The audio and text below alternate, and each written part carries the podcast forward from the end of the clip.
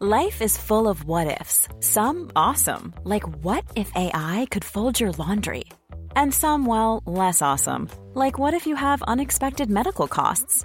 United Healthcare can help get you covered with Health Protector Guard fixed indemnity insurance plans. They supplement your primary plan to help you manage out of pocket costs. No deductibles, no enrollment periods, and especially no more what ifs. Visit uh1.com to find the Health Protector Guard plan for you. Bonjour à tous et bienvenue à l'heure des pros ce matin. Le site Mediapart a célébré hier ses 15 ans d'existence. Edoui Plenel, son créateur, pratique un journalisme militant qui prend racine dans l'ultra-gauche dont il est l'un des porte-parole. Monsieur Plenel est cet idéologue qui en 1972 écrivait qu'aucun révolutionnaire ne pouvait se désolidariser de cet ombre noir cette attaque de terroristes palestiniens qui avait endeuillé les Jeux olympiques de Munich et tué 11 membres de la délégation israélienne. Monsieur Plenel prend ses informations chez certains magistrats qui partagent avec lui ses rêves de grand soir. S'il n'écrit pas des listes, comme le révolutionnaire Marat qui envoyait ses ennemis à la guillotine, Monsieur Plenel mène des campagnes de presse odieuses, campagnes exclusivement à charge qui demandent des tribunaux populaires et réclament des têtes. Dominique Baudis fut ainsi traîné dans la boue dans le journal Le Monde que M. Plenel dirigeait jadis. Dominique Baudis, faussement accusé de participer à des orgies avec le tueur en série Patrice Allègre. Aujourd'hui, M. Plenel explique que CNews est un média de guerre civile, que nous sommes une chaîne de haine et xénophobe. M. Plenel est reçu en majesté par la plupart de mes confrères, par conviction ou par crainte, par intérêt ou par solidarité. Il est à mes yeux l'incarnation de Tartuffe, faux dévot qui avance drapé dans le manteau de la morale pour mieux cacher son âme sombre et ses passions tristes. Il est 9h01, Audrey Berthaud. Bonjour Pascal, bonjour à tous. On débute avec euh, ce nouveau drame. Une fillette de 6 ans a été percutée hier soir par une voiture. L'accident a eu lieu à Trappes, près euh, de Paris. L'enfant n'a pas pu être réanimé. La conductrice âgée de 21 ans a d'abord pris la fuite avant d'être interpellée. Elle était positive aux stupéfiants. Elle a été placée en garde à vue pour homicide involontaire aggravé par l'usage de stupéfiants. Emmanuel Macron euh, se rendra à Roubaix demain pour un hommage à l'école nationale de police de la ville.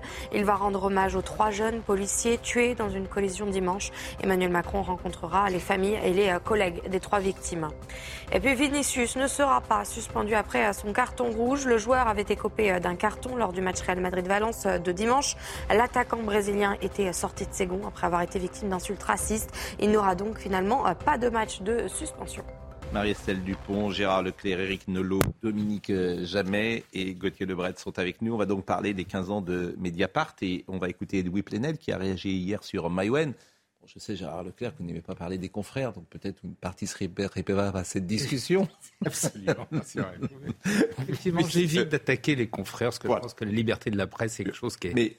Voilà. Ah, mais, c'est la liberté de la presse n'empêche pas le, le, débat. Je veux bien débattre. Mais je, alors je suis vraiment pour la, franchement, pour toute la liberté de la presse. Mais j'observe certaines. Euh, vraiment, moi, je demande pas l'interdiction de Mediapart. Mais j'ai l'impression que Mediapart demande l'interdiction de CNews, si vous me permettez. C'est quand même une petite différence. Parce que là, ils ont tort. Bien ah, bah, ils, ont, ils ont tort, bien sûr. Mais, mais c'est pour notre bien. Vous savez, les, c'est Marat, c'est Marat qui envoyait euh, les gens à la guillotine. C'est au nom. Bon, c'est bien. Vous répondez avec vivacité à une demande d'interdiction. Voilà, c'est euh, d'humeur offensive je, sens que je vais un peu plus hausser le ton par rapport à vous. écoutez, il demande l'interdiction de, de, de CNews, en fait. Il demande que vous soyez au chômage, en fait. oui. ça, peut, juste vous faire un peu réagir, plutôt que dire oh, il a, peut-être peur.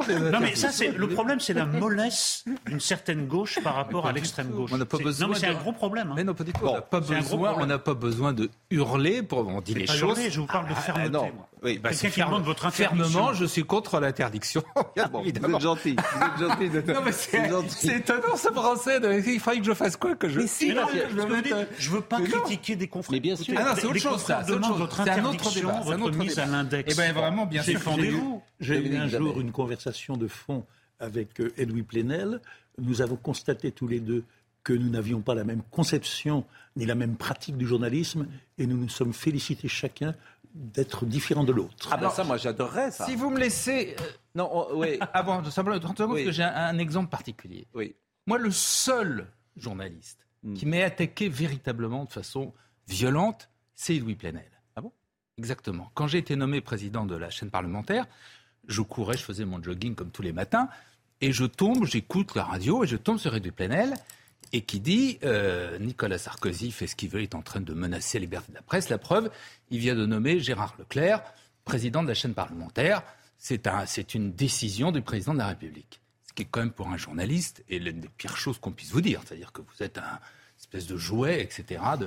Bon. Donc vous voyez que j'ai aucune, aucune raison d'être sympathique avec Edoui Plenel. Je l'ai appelé. J'ai dit qu'est-ce que, qu'est-ce que vous avez dit? Pourquoi vous avez dit ça? Et là-dessus, il est parti en me disant Oui, enfin, je ne sais pas pour vous, mais vous savez très bien que c'est comme ça que ça se passe, que c'est Nicolas Sarkozy, etc., etc.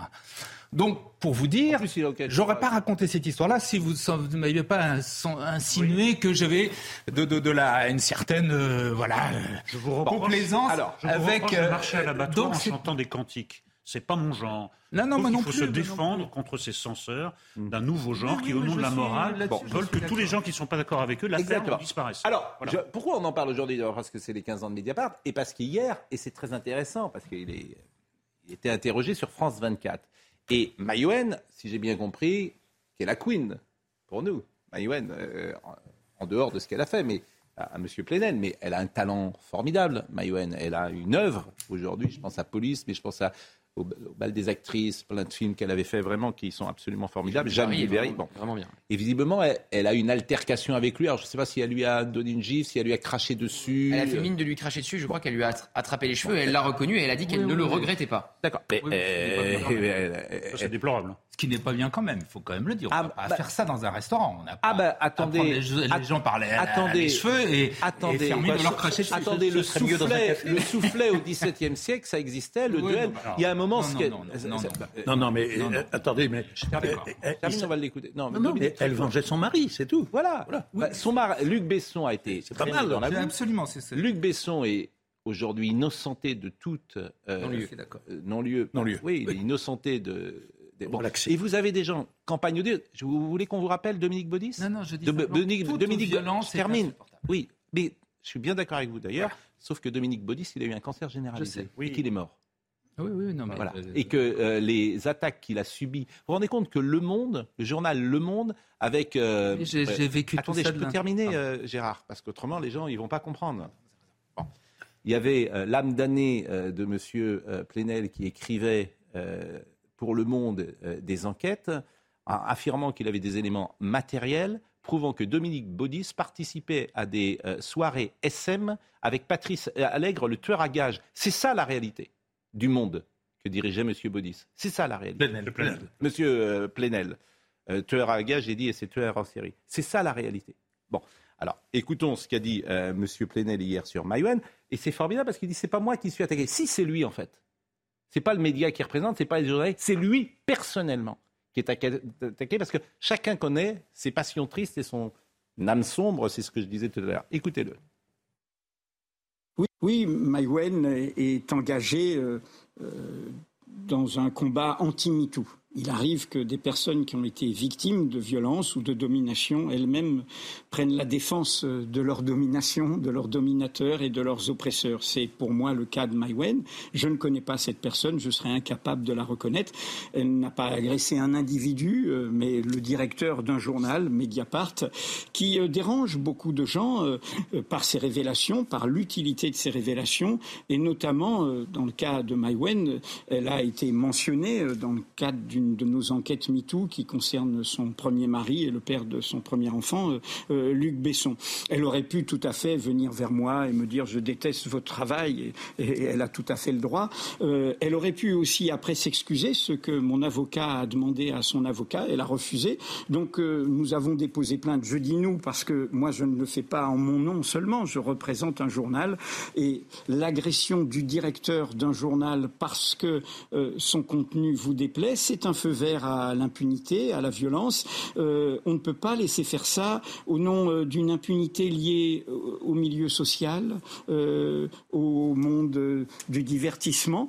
C'est une question de, de principe. Eh bien, voilà, nous, nous, nous, nous avons défendu cette question de principe. Mais vous avez raison de le dire, le plus choquant dans tout cela, c'est le fait, on y revient, je suis désolé d'être un petit grain de sable et un petit caillou dans la chaussure de notre profession, c'est de voir tout un monde médiatique qui, qui en rigole, euh, qui considère pas que ce soit une affaire et qui d'ailleurs, vous êtes la, première sur un plateau de télé à me demander ma réaction, qui ne m'a pas demandé de réagir remarqué l'onctuosité du, du, discours et la fausseté quand je disais Tartuffe.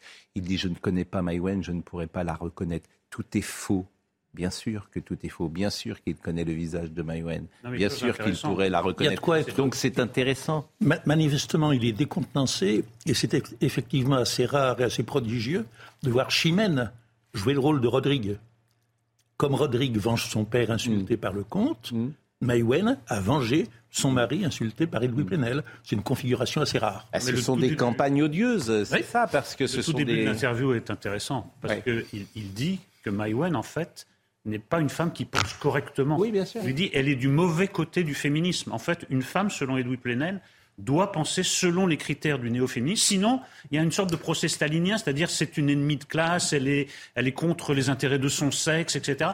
Enfin, c'est un, un discours absolument terrifiant parce que tout est perçu sous le prisme de l'idéologie. Si vous n'êtes pas dans l'idéologie, vous êtes un ennemi, on peut dire n'importe quoi sur vous. Et, si, son mari est accusé, on doit être donc du côté des accusateurs. Exactement. Bien sûr, mais c'est un discours, effectivement, c'est-à-dire qu'il d'ailleurs était trotskiste, il continue... Euh, trotskiste un jour, trotskiste toujours, euh, dit le proverbe.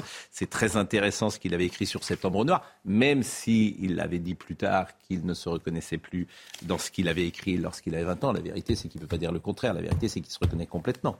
sans doute. Mais l'extrême gauche et la violence, c'est un couple durable. Donc euh, voilà.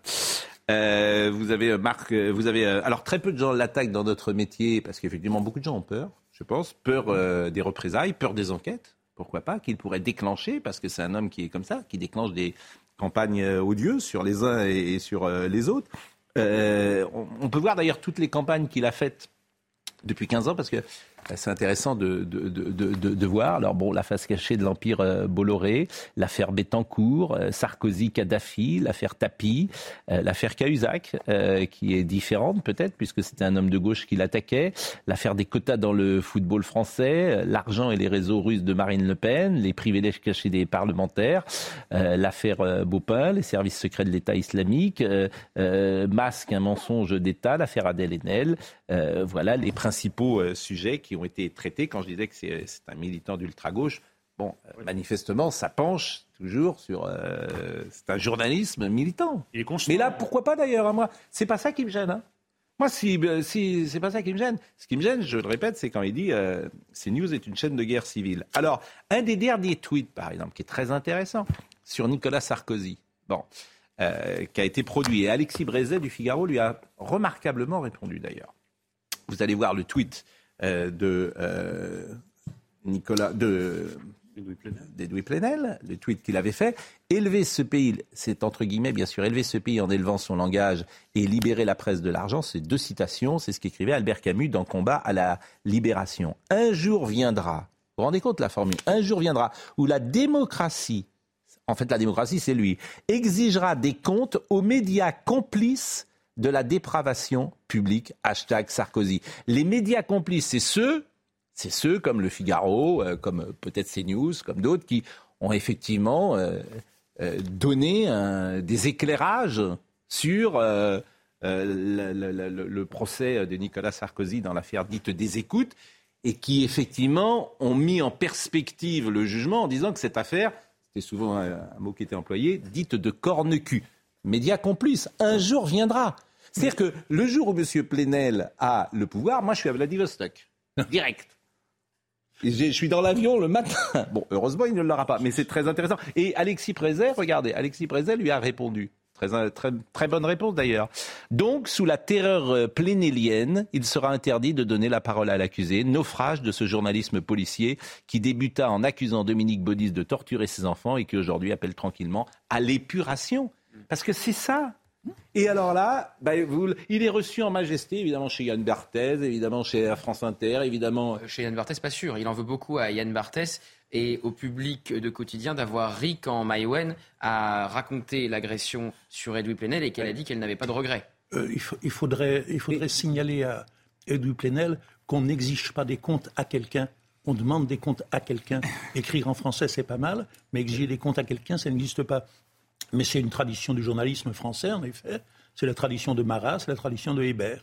Oui, la dépravation. Oui, enfin, intéressant comme mot. Oui, la dépravation, elle La exprime, dépravation. elle exprime tout l'imaginaire totalitaire, bien sûr. Il faut rééduquer l'homme euh, qui, euh, qui s'est perdu euh, et, euh, et lui réinculquer une nouvelle, euh, une nouvelle morale.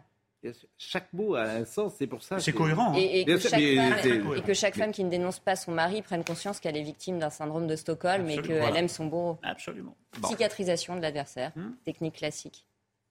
Euh, la revue des Deux Mondes, il y avait un formidable article de Franz-Olivier Gisbert dans la revue des Deux Mondes. Euh, Edoui Plenel, notre grand Tartuffe national, écrivait-il en mars euh, 2011, où il revenait évidemment sur l'action de Septembre euh, Noir.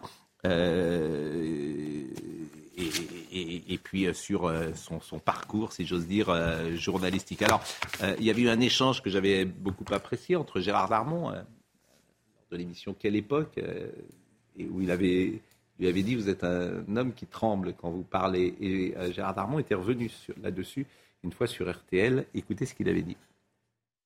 En, en réalité, euh, c'était un non-événement. Ça, je, je vois pas pourquoi ça a été monté en épingle comme ça, parce qu'on a quand même le droit sur un plateau d'une chaîne publique de dire à quelqu'un qu'on n'est pas d'accord avec ses, ses méthodes, sans que cela prenne une des proportions. Euh, oui, d'accord, je lui dis, je, vous êtes un homme qui tremble, et alors euh, c'est pas grave. Moi, je, moi, ça m'émeut le tremblement. Ça m'émeut quand quand ce sont des des personnes âgées qui ne qui qui tremblent, quand ce sont des enfants timides, quand ce sont des des des, des femmes ou des hommes amoureux qui tremblent. Ça, ça peut m'émouvoir. Mais le tremblement de Plenel, ça m'émeut ça m'émeut pas parce que je sais d'où il vient. Et ça me donc je le lui ai dit, c'est grave ça, c'est c'est si euh, incroyablement euh, bon. Alors, euh, c'est tout. Bon, moi, j'ai j'ai bouclé ça une fois la porte du studio refermée, franchie.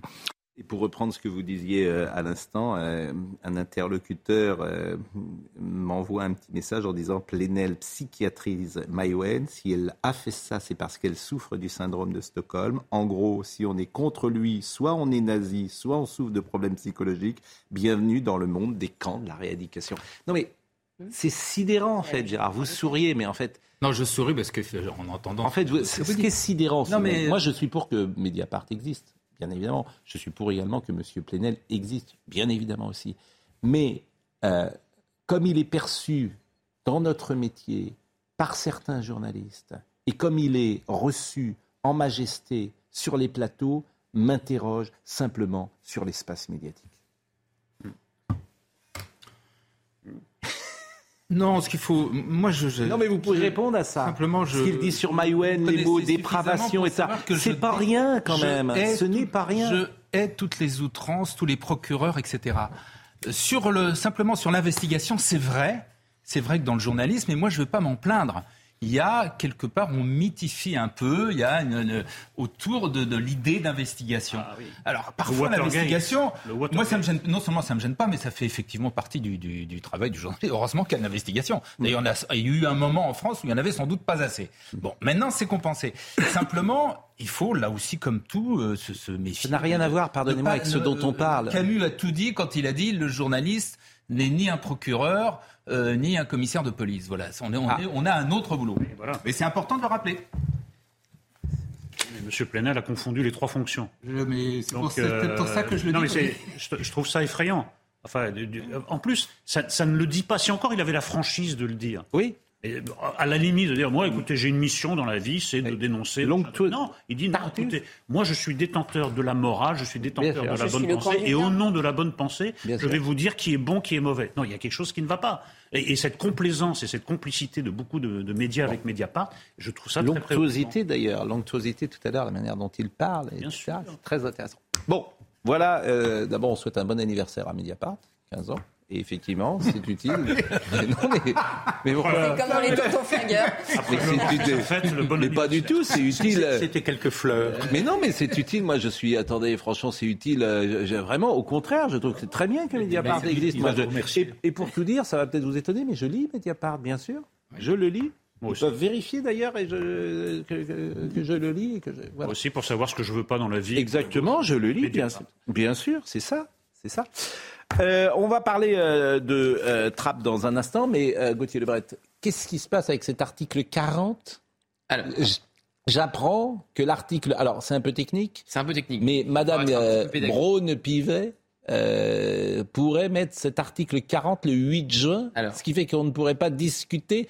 C'est bien, c'est une belle, c'est une belle démocratie. On rappelle à nos téléspectateurs ce qui se passe oui. le 8 juin. Oui, Journée rappelez. de niche euh, du groupe Lyot, Liberté, Territoire, Outre-mer. Ils vont donc proposer une journée de niche. C'est un groupe qui fixe le, pendant une journée les débats, l'ordre du jour. Et ça s'arrête à minuit, quoi qu'il arrive. Et ça, ça, ça a son importance parce que s'il n'y a pas eu de vote euh, à minuit euh, sur une mesure qu'on est en train de discuter, il n'y aura pas de vote, ça va directement à la poubelle. Et donc, le 8 juin, le groupe Lyot veut proposer l'abrogation de la réforme des retraites. Et là, le gouvernement est embêté parce que si ceux qui ont poussé à actionner le 49.3 se lient et votent ensemble l'abrogation de la réforme des retraites, ça peut passer à l'Assemblée nationale. Donc, il y a deux solutions. Soit l'obstruction en déposant des centaines de sous-amendements pour empêcher le vote avant minuit, ce qu'ils ont fait sur la réintégration des soignants non vaccinés pendant la niche du groupe LFI, ça avait été très efficace. Les soignants non vaccinés n'avaient pas été réintégrés à ce moment-là, alors qu'il y avait fait, une ça majorité. sert à rien alors cette pour- journée de niche. en fait, c'est ça aussi, c'est un Et l'article semblant. 40, alors. Pascal, Oui. ça, c'est si vous mettez trop en péril euh, les dépenses publiques, Oui. euh, que ça crée trop d'argent, on peut juger euh, cette proposition de loi Mm. anticonstitutionnelle avec l'article 40. Sauf qu'il y a bataille en ce moment à l'Assemblée pour savoir qui peut actionner l'article Oui, 40. mais Madame Braun-Pivet, paraît-il, elle peut. Elle dit, elle j'ai un pistolet sur la tempe. Alors, C'est ce qu'elle dit.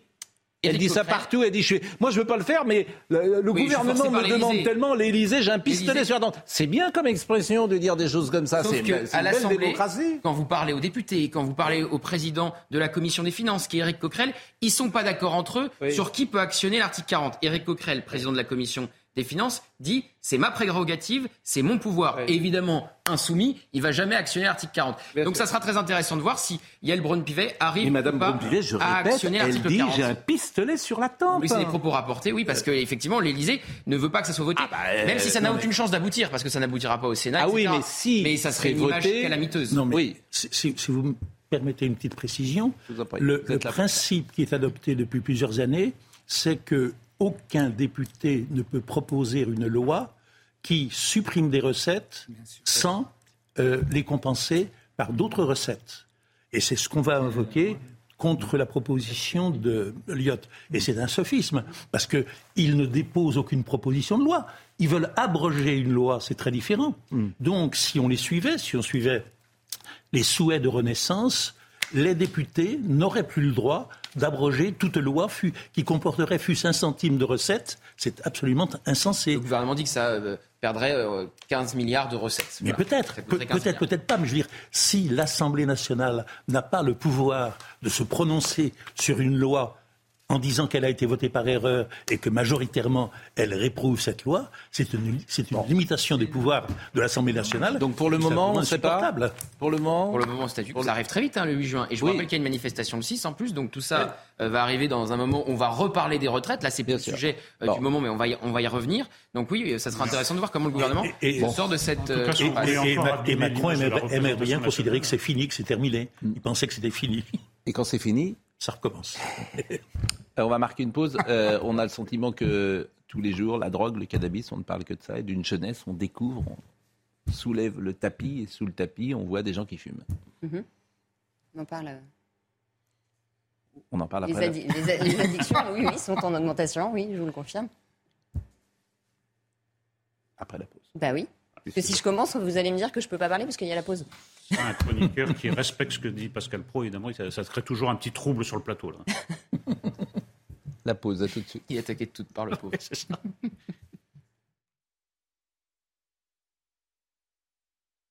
Et 9h30 quasiment, Audrey Berthaud nous rappelle les titres. Une minute de silence sera observée dans tous les hôpitaux de France ce midi.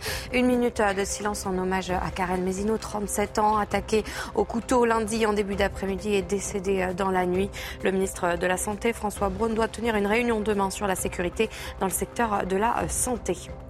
Les partis euh, de gauche ont appelé à un grand rassemblement cet après-midi à Saint-Brévin-les-Pins. Une marche est prévue à 17h pour soutenir le maire euh, démissionnaire de cette euh, commune. Olivier Faure, Fabien Roussel ou encore Marine Tondelier sont notamment attendus.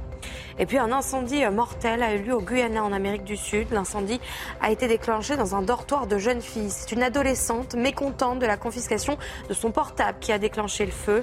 La jeune fille a reconnu les faits. 19 personnes au total sont décédées. Les autorités ont décrété trois jours de deuil national. Alors, la récupération politique, évidemment, c'est toujours à géométrie variable. Là, euh, la gauche a demandé une manif à Saint-Brévin. Il se trouve que le...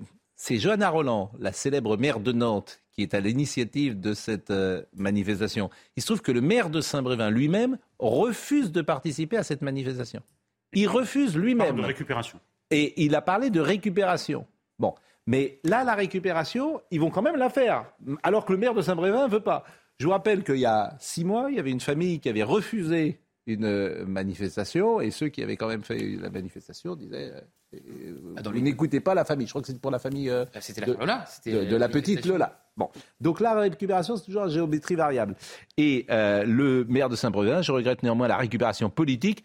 Johanna Roland, évidemment, ultra-gauche, bien sûr, euh, notamment par l'extrême gauche. Je regrette aussi la discrétion de la droite sur cette thématique.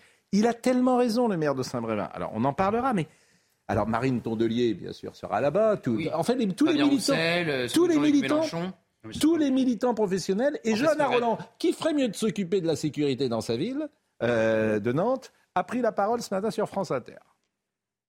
Yannick euh, Morès sera évidemment euh, présent euh, cet après-midi. Il fait le choix plutôt de s'exprimer avant ou juste après la marche et de ne pas défiler. C'est son choix et, je le respecte. Mais quand il dénonce la récupération politique et notamment par l'extrême gauche, vous répondez quoi? Je ne crois pas sincèrement qu'il y ait de récupération de qui que ce soit.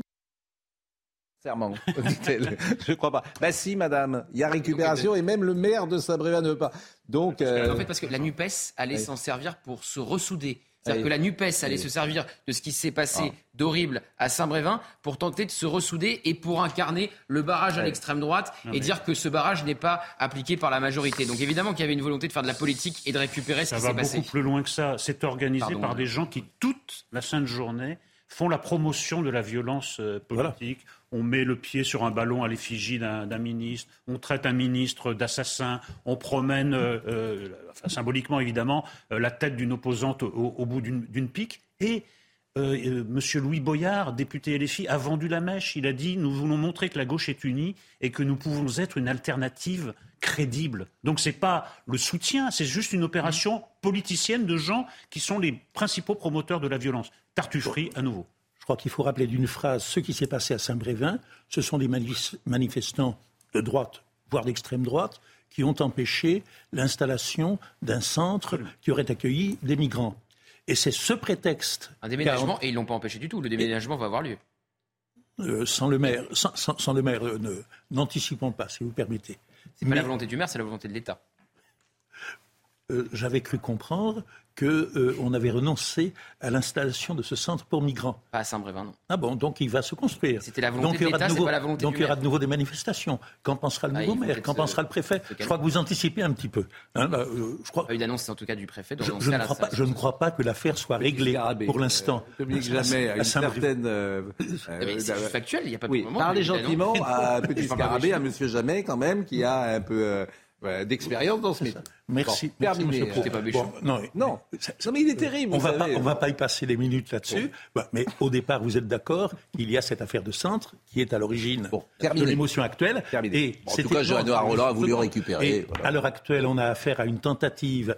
Euh, oui collective hmm. de la gauche et de l'extrême gauche pour essayer de faire croire que le danger de violence en France ne vient pas de l'extrême gauche et de la gauche, mais qu'il vient de la droite et de l'extrême droite. C'est une construction à laquelle nous sommes en train d'assister et qui ne répond pas tout à fait à la vérité. Chacun sait à Nantes que Johanna Roland est pieds et poings liés avec l'ultra-gauche dans sa ville, et, euh, parce que euh, c'est ainsi. Et euh, elle a voulu être à l'origine d'une manifestation dont le maire lui-même parle de récupération politique. Ça ne la gêne pas du tout. Et elle sera présente. Et elle dit effectivement qu'il sera présent. Non, il ne veut pas y participer. Donc en plus, il y a une forme de fausseté parole, pour Non, ne il pas. sera, il sera présent au, au rassemblement, mais il ne participera pas à la manifestation, d'après ce que j'ai compris. Mais il Bah, sera bien là. sûr, Bah, il sera pas à la manif- communiquer quand même. hein. Bah, enfin, je voulais qu'on le revoie. Enfin, Gérard, Non, mais on- euh, on va le- vous voulez qu'on revoie le communiqué? Oui. Il parle de récupération politique. Mais je dis, mais bon, je regrette néanmoins la récupération politique. mais bien évidemment. Qu'est-ce que vous voulez? Bah, bah, Mais il y a raison. Bien évidemment. Non, non, je parlais il- factuellement, il donc il, est- il- il- cette- il récuse l'idée de cette manifestation. Point. Qu'est-ce que vous voulez je dise? Et D'ailleurs, il n'y participe pas. Donc, cher Gérard. Mais Bon, ce qui est bien avec ce. Saint-Brévin, c'est qu'il n'a épargné personne, tant l'extrême droite que l'extrême gauche. Mais parce que oui, bien. et- Il n'a pas épargné Marine Le Pen non plus quand elle s'est pas levée pour lui mais- rendre hommage. Mais, mais il est quelque chose qui manque parfois à- au débat politique honnête. Et il n'a pas épargné le gouvernement non plus. Honnête. Honnête et digne. Honnête et digne. Je crois même C'est qu'il a une ligne démissionné. de crête que nous essayons d'avoir sur ce plateau. Bravo. Digne, honnête. Impartial. Euh, impartial, on est, je ne sais pas, mais en tout cas, euh, digne et, et honnête. On est toujours, euh, on peut avoir euh, des coups de cœur. Euh, attrape une fillette de 6 ans, comme vous le savez, percutée par une conductrice sous stup. Et ça, vous allez pouvoir euh, évoquer cela, puisque chaque jour, euh, on apprend et on est surpris, effectivement, euh, de l'importance de stupéfiants dans notre vie quotidienne. Cette, fille, cette fillette a été percutée par une voiture mardi soir, une conductrice qui était donc positive aux, stupéfiants. Je vous propose d'écouter le père de cette petite fille qu'a joint un journaliste d'RTL. Écoutez. Je rentre du taf, je vois ma fille allongée par terre, il y a le sang qui coule au niveau de sa bouche, les oreilles et tout ça. Qu'est-ce que vous voulez que je fasse? Et je vous raconte pas, enfin les émotions, enfin le choc, euh, Qu'est-ce que vous ressentez aujourd'hui? de la haine, parce que c'est impensable que je dois renverser une gamine là-bas et je la tue. C'est impensable, c'est impensable. Je sais même pas qui a donné permis à cette demoiselle. Que la justice soit faite, et qu'elle paye le prix cher, parce qu'elle m'a pris une part de moi. J'arrive pas à ma fille, je l'ai accompagnée juste hier à l'école. Elle était bien, elle était toute belle. Je rentre le soir de taf, ma fille elle est plus là. J'arrive pas, j'arrive pas. Même dans mon crâne, j'arrive pas à accepter l'idée. Marine Sabourin ce matin à dans les Yvelines. Bonjour Marine, est-ce qu'on a des précisions sur les conditions euh, de ce drame? Bonjour Pascal, alors ce que l'on sait c'est qu'hier vers 20h une conductrice a percuté cette fillette de 6 ans. Elle a d'abord euh, tenté de fuir avant d'être interpellée euh, non loin des lieux de l'accident où nous nous trouvons selon euh, des témoins qui nous ont expliqué cela euh, ce matin. La jeune femme a été testée positive aux stupéfiants à l'issue euh, d'un premier test. La fillette était avec des proches hein, selon euh, des témoins sur place. Elle faisait euh, du vélo. Alors évidemment euh, les habitants de Trappes sont sous le choc. hein. Nous avons recueilli leurs témoignages. Je vous propose de les écouter. Ça devient grave, ça devient pénible parce que maintenant c'est tous les jours qu'on en- qu'on entend ça quoi. C'est des accidents à la cocaïne ou voilà, bon ben je trouve ça déplorable. C'est la jeunesse d'aujourd'hui, hein. c'est les stupéfiants. On ne peut pas lutter contre ça, c'est quand même grave aussi. Il faut vraiment qu'on trouve une solution pour ça. Parce que euh, je fais vraiment pas de mots, franchement. Ça vous émeut? Très, énormément. Des habitants sous le choc, hein, vous l'avez entendu, le parquet de Versailles a ouvert une enquête pour homicide involontaire aggravé par l'usage de stupéfiants. Merci Marine pour euh, ces précisions. Alors c'est vrai qu'on chaque jour, c'est ce que dit d'ailleurs un, un homme qui est interrogé, chaque jour on découvre euh, des faits divers, des accidents de voiture et les gens sont contrôlés et ils sont sous cocaïne ou sous, euh, sous cannabis. Donc on est étonné. L'impression que, euh, la non pas la majorité, mais beaucoup de gens aujourd'hui euh, prennent de la, du cannabis. Je crois qu'il y a 800 000 euh, personnes chaque jour qui consomment du cannabis. Oui, alors ça ne date pas tout à fait d'aujourd'hui. Ça fait 20 ans déjà qu'en pédopsychiatrie, on observe des polytoxicomanies et des consommations mélangées de substances de plus en plus jeunes, en fait, chez les ados. Alors, la conductrice n'était pas extrêmement jeune, mais euh, c'est de plus en plus jeune et de plus en plus de mélange. Donc, euh, peut-être qu'on transgressait, nous, à 12 ans ou à 14 ans en fumant une cigarette. Maintenant, la transgression, c'est de mélanger de la cocaïne, éventuellement d'autres drogues et de l'alcool. Mais euh, euh, cet essor de l'addiction, euh, il est tout à fait cohérent en fait avec notre société. C'est-à-dire qu'il correspond à la croyance magique qu'il y aura toujours un produit, qu'il y aura toujours une substance qui pourra venir éteindre magiquement notre mal-être, nos angoisses. Et finalement, dans une société qui est de moins en moins spirituelle et qui offre de moins en moins de cadres, et notamment de cadres sublimatoires aux jeunes par le sport, par l'art, etc., évidemment que toutes les angoisses, tout le mal-être de la jeunesse va aller se compenser euh, dans les addictions, que ce soit des addictions aux jeux vidéo, des addictions à des substances, des addictions à la nourriture, dans la boulimie, etc. Mmh. etc. avoir des addictions au sport, pardonnez-moi. Hein. Des addictions saines, bien sûr, bah, c'est ce qu'on essaye de proposer en thérapie. Hein, euh, en, thérapie, on, essaye de, on essaye de trouver des substitutions comportementales saines parce que justement, le sport, vous avez raison de le préciser Pascal, a cette particularité qui fait fabriquer euh, des endorphines, c'est-à-dire finalement une drogue naturelle qui fait qu'on se sent bien. Donc c'est une excellente réponse euh, à l'anxiété, au stress et à la dépression. Mais finalement, ce phénomène de l'essor des addictions est tout à fait cohérent avec un ensemble de phénomènes qu'on remarque dans la société occidentale moderne. Il y a le drame et, les, discours ambiants. Moi, j'ai fait un tweet, par exemple, sur euh, dernier Technival. Je me dis, je dis, c'est une manifestation interdite. On sait qu'il va y avoir une consommation massive d'alcool et de stupéfiants. C'est des gens qui reprennent le volant. Eh bien, j'ai été traité au mieux de peine à jouir, au pire de facho, parce que dès que vous avez un discours contre les stupéfiants et, l'alcool, donc il y a une complaisance vers cette consommation massive, mais tout à fait. Et vous savez, hier dans, l'émission hier, jamais, si vous permettez, pardon. Je vous en prie. Philippe Jamet, qui est un très très grand psychiatre que j'aimais beaucoup euh, et qui travaillait justement dans le département de psychiatrie infanto-juvénile où j'ai été, disait les enfants, dès lors qu'on ne leur met pas de cadre et de règles d'autorité, on les abandonne. C'est-à-dire que priver un enfant de cadre et d'interdit, c'est comme le priver d'amour. Parce que leur malaise ne trouve pas de mmh. point d'appui. Mais euh, dans l'émission, euh, la célèbre émission quotidien que je cite souvent et qui nous a cité hier, ils ont fait un reportage sur Technival, mais ils s'amusent de voir des gens qui sont manifestement sous drogue, mais ça les fait rire. C'est-à-dire qu'ils disent Oh, regardez, cet homme, il est sur une voiture en train de dormir, l'autre qui est dans un champ. C'est marrant, c'est rigolo, c'est festif. C'est la crétinisation. C'est très. Comment? C'est la crétinisation du monde. Ah, ça, écoutez, ça, je vous laisse cette formule pour cette émission. Mais euh, si vous voulez. Mais, mais c'est vrai que. de voiture au Technival. Hein. Il y a eu quatre blessés au technique. Mais, mais c'est en fait la mise en perspective dans cette émission qui, effectivement, s'adresse à un public jeune. En plus, c'était très intéressant de voir, bah oui, oh, c'est plutôt rigolo le type. Il est sur. Ça plus. Voilà, il est peut-être mort d'une overdose, mais Rion, il est dans le, dans le, dans le champ. Ah oui, c'est vraiment très, très marrant. Oui, c'est-à-dire qu'on est en train de passer euh, à une réflexion collective sur un type de fait divers. Un fait divers, c'est un fait divers. Quand il y a une accumulation de faits divers du même genre, du même type, de la même origine, ça devient un problème sociologique. Il y a eu Palmade, il y a eu les fusillades de Marseille, il y a les policiers de Roubaix l'autre jour, il y a cet accident à Trappes, c'est révélateur de l'état du pays, il y a une addiction qui est généralisée, et ce que le constate, c'est à la fois l'échec total de la politique d'interdiction, de prohibition des drogues et l'échec total de la répression ça continue à augmenter. Et la France était un pays qui était peuplé d'alcooliques. C'est un pays qui est peuplé. mais, je, vous parle, il y a 100 ans, il y a 100 ans. il y a 100 ans, la France. Bah, euh, bien sûr, le, rôle du pinard ah dans les deux guerres est un rôle primordial. Oui. Bah oui. La Bretagne, excusez-moi, à l'exception de la Loire-Atlantique. Sauf la Loire-Atlantique. Ah, s'il vous plaît. Si vous commencez à dire que les Bretons sont des alcooliques. Mais dans les euh, côtes du Nord, dans les côtes du Nord et le Finistère, si, quelquefois, un petit peu. Bon, enfin bref, bref, la France passait à tort pour un pays où on buvait beaucoup, et la France à l'heure actuelle passe à tort pour un pays où on se drogue un petit peu. Ça va Non, mais c'est la drogue, en fait, c'est un phénomène particulier. Ah, euh, les, accidents c'est les hommes qui sont revenus de la guerre de 14, qui étaient devenus alcooliques parce qu'ils buvaient dans les tranchées eh ben, et on leur donnait beaucoup de vin. Mais c'est après 1918. et effectivement. Non, non, non, c'est pas C'est quand ils sont revenus de la guerre. Avant, ils buvaient longtemps après, la, longtemps après la guerre de 14, les statistiques, enfin tout le monde le savait, la France était un des pays qui consommait le plus d'alcool. Faut pas raconter d'histoire. Oui, oui, bon, ben, Elle a été d'ailleurs. Bon, restons sur euh, les. Ça s'est amélioré parce qu'on a considérablement.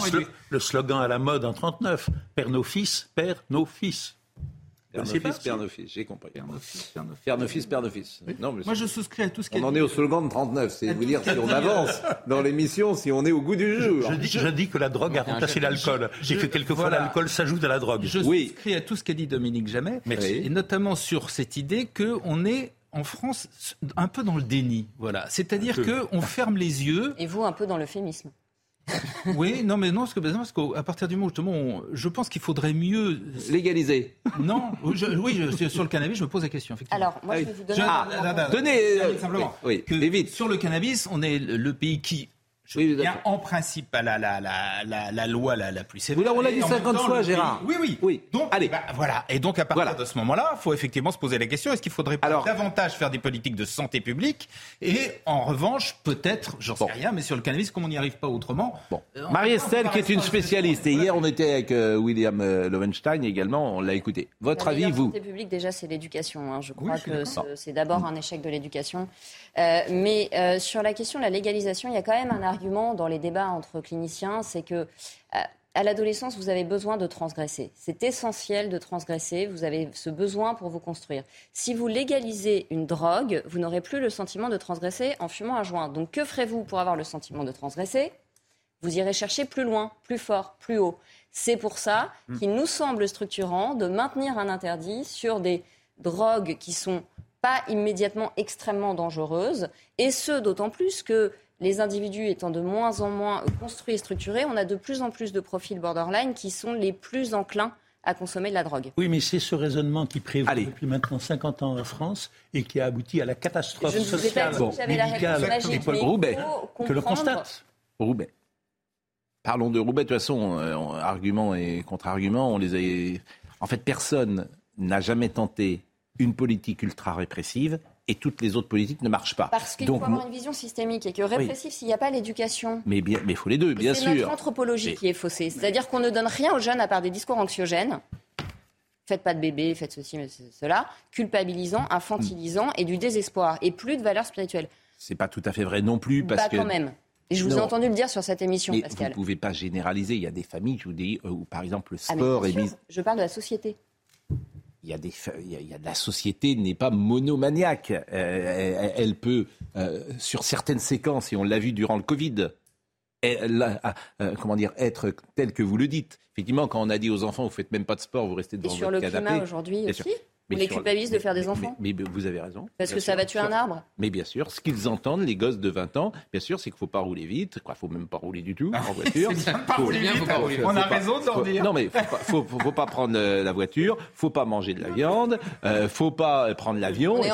on vous avez raison. Non mais on est quand même Vous en train de leur dire qu'il faut diminuer le nombre de vaches, quoi. Vous On- on- imaginez quand vous avez vaches, 20 C'est ans vite, on a raison de leur dire. Non mais ne jouez pas. La première cause de mortalité. Mais Gérard, c'est un lapsus que je viens de faire. Ne jouez pas là-dessus. Vous savez bien que c'est- ne, ne faut pas se rouler du tout. Il se Alors. Vous avez été taquin Franchement, avec euh, quand on parle en direct, parfois on fait un petit Oui, lapsus. ça arrive, Ne l'utilisez pas. Franchement, évidemment, vous parlez pas. Donc, comme ça, c'est plus ce Bref, matin. la situation est Bon. hors de contrôle pour la Euh, en fait. Bon, Voilà. C'est ça la- c'est ça la on, est, on est tous d'accord au moins là-dessus. mais elle a raison, Marie-Estelle, sur une chose, c'est que tous les gosses de 20 ans, ça fait 20 ans qu'on leur dit, tu as une crise économique, Euh, le travail, c'est pas bien, Euh, le temps libre, c'est mieux, la trottinette, c'est mieux que le vélo, Euh, et le vélo, c'est mieux, que euh, la voiture. Euh, les vaches, faut pas les manger. Le climat, c'est... Bon, bah, les gosses, ils arrivent à 20 ans... Scrognonieux, scrognonieux. C'était. Mais c'est pas, mais, mais c'est pas scrognonieux, scrognonieux. Qui si. contestera qu'on dit ça aux gosses? Oui, mais il y a beaucoup de choses que vous venez Pourquoi vous dites mais si, C'est vous qui Mais c'est ce qu'on euh, leur dit. Donc effectivement, ils arrivent à 20 ans. Alors qu'effectivement, si leur dise un certain nombre de mais choses. si tu leur disais, les gosses, en fait, euh, la vie que tu vas avoir, elle dépend un peu de toi. Euh, tu as une part de responsabilité dans l'existence que tu vas mener. Euh, faut peut-être te, te battre parce que c'est pas facile en fait la vie, c'est pas rigolo toujours et bon etc. Et puis il faut peut-être beaucoup travailler aussi un peu euh, et pas simplement quand tu arrives au travail le- dans une entreprise demander euh, tes RTT, tes jours de congé, et quand est-ce que tu pourras partir en, en vacances. Peut-être que c'est un état d'esprit qu'il faut changer. Vous voyez? Mais il y a- Peut-être. Mais il y a un point important que l'on aborde pratiquement jamais Mhm. et qui compte quand même dans l'équation, c'est que, de même que l'alcool, la drogue procure un certain plaisir. Oui. Bah, Oui, oui, on oublie, de- bah, on oublie de généralement de le dire. c'est quand même une des, quand même une clés de la situation. Bien sûr, Bah oui, une- Mais on ne le dit, on ne le dit jamais. La- On dit c'est une transgression. Eh, Elle va le dire. Oui. L'addiction. Il y a d'autres choses qui procurent L'addiction, c'est un terme qui vient du droit, en fait. C'est la- C'est un assujettissement d'un être à un autre, à un créancier. C'est-à-dire qu'il y a une contrainte par corps et il y a une emprise du produit qui vous procure un plaisir. Le problème, c'est que c'est un processus où il y a une habituation et il faut consommer toujours plus pour obtenir le même résultat. Ça s'appelle la sointance. Mais, on dirait vraiment que la jeunesse d'aujourd'hui connaît les pires conditions de l'histoire Exactement, de France. il a raison. Franchement, Oui, mais- mais je non, suis bien d'accord. C'est pas dirait- pas du tout mon propos, Non, hein. mais il y en a qui ont connu la Première Guerre mondiale, la Seconde Guerre mondiale. Il y a, il y a C'est pas ceux qui faisaient leur service propos. militaire en Algérie. Enfin, les, les générations euh, antérieures ont connu des situations. mon propos. Excusez-moi, mais avoir si, 20 ans. euh, non, mais on dirait vraiment que maintenant, la jeunesse vraiment est soumise. à- Avoir 20 Non, ans dans les oreilles. Ça n'était pas mon propos. Oui, bah voilà. Non, Mon non, mais moi je vous le dis. Était que une des raisons pour lesquelles les jeunes se tournent beaucoup vers les addictions comme réponse à leur mal-être est que dans ce que l'on leur transmet, il n'y a plus rien de spirituel qui permet d'élaborer leurs Mais angoisses. ça vient toujours de D'ailleurs, d'ailleurs, on sait bien que la peur du Covid, elle a prise parce que la population était complètement déspiritualisée et qu'elle pensait que la médecine allait être toute puissante. Donc on a déplacé notre besoin de croire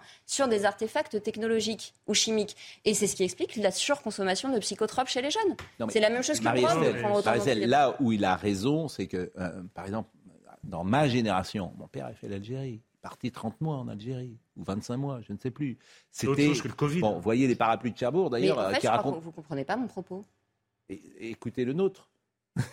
Donc, euh, c'est c'est vrai que ce que dit euh, Eric, c'est que euh, euh, d'autres générations ont vécu des moments plus rudes, mais ne se plaignez pas peut-être aujourd'hui, et que la société euh, écoute peut-être plus les jeunes qu'elle ne l'a écouté. Mais en même temps, c'est vrai que cette société culpabilise aussi. Donc, il faut, faut trouver le. le- Les gens le- sont d'une fragilité maintenant. Oui. Il faut trouver. Oui, le mais bon, il, est, il est euh, bon. vrai qu'il y a Alors, un rapport avançons, entre une avançons, société avançons, qui ne propose rien de bon et le comportement des, des là, jeunes ou d'autres. On n'avance pas, on fait. Bah, quand on, leur parle, propose, parle, quand on leur propose Bah du pain on et des jeux, ça les aide pas à se structurer. Oui, pas, pas même, oui. Bah, On parle, oui. On parle. En même temps, on est un peu là pour ça, non? Je croyais. Je trouve qu'on devrait. C'est pas mal comme type d'émission, scrognonieux, scrognonieux. Franchement, c'est un. Oui, il faut faire attention à ça. Voilà. Non, ben, il faut faire attention, mais je trouve que c'est pas mal. Bon, les chiffres de l'alcool au volant, parce que ça, ça m'intéresse. Les chiffres de l'alcool au volant.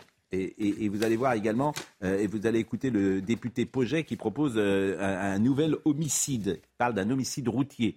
Euh, parce qu'effectivement, on est surpris du nombre de cas où alcool plus stupéfiant euh, et volant sont mêlés. 30% des accidents mortels sont dus à une prise excessive d'alcool. Écoutez ce député qui propose euh, un nouvel homicide.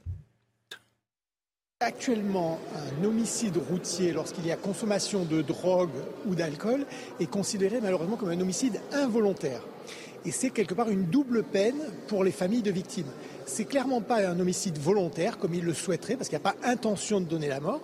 Par contre, à partir du moment où il y a consommation volontaire de drogue ou d'alcool et que derrière il y a un accident de la route qui cause la mort, moi je propose de faire évoluer le droit et la loi et qu'on ait une réponse adaptée à cette situation en créant l'homicide routier et le quantum de peine qui va avec.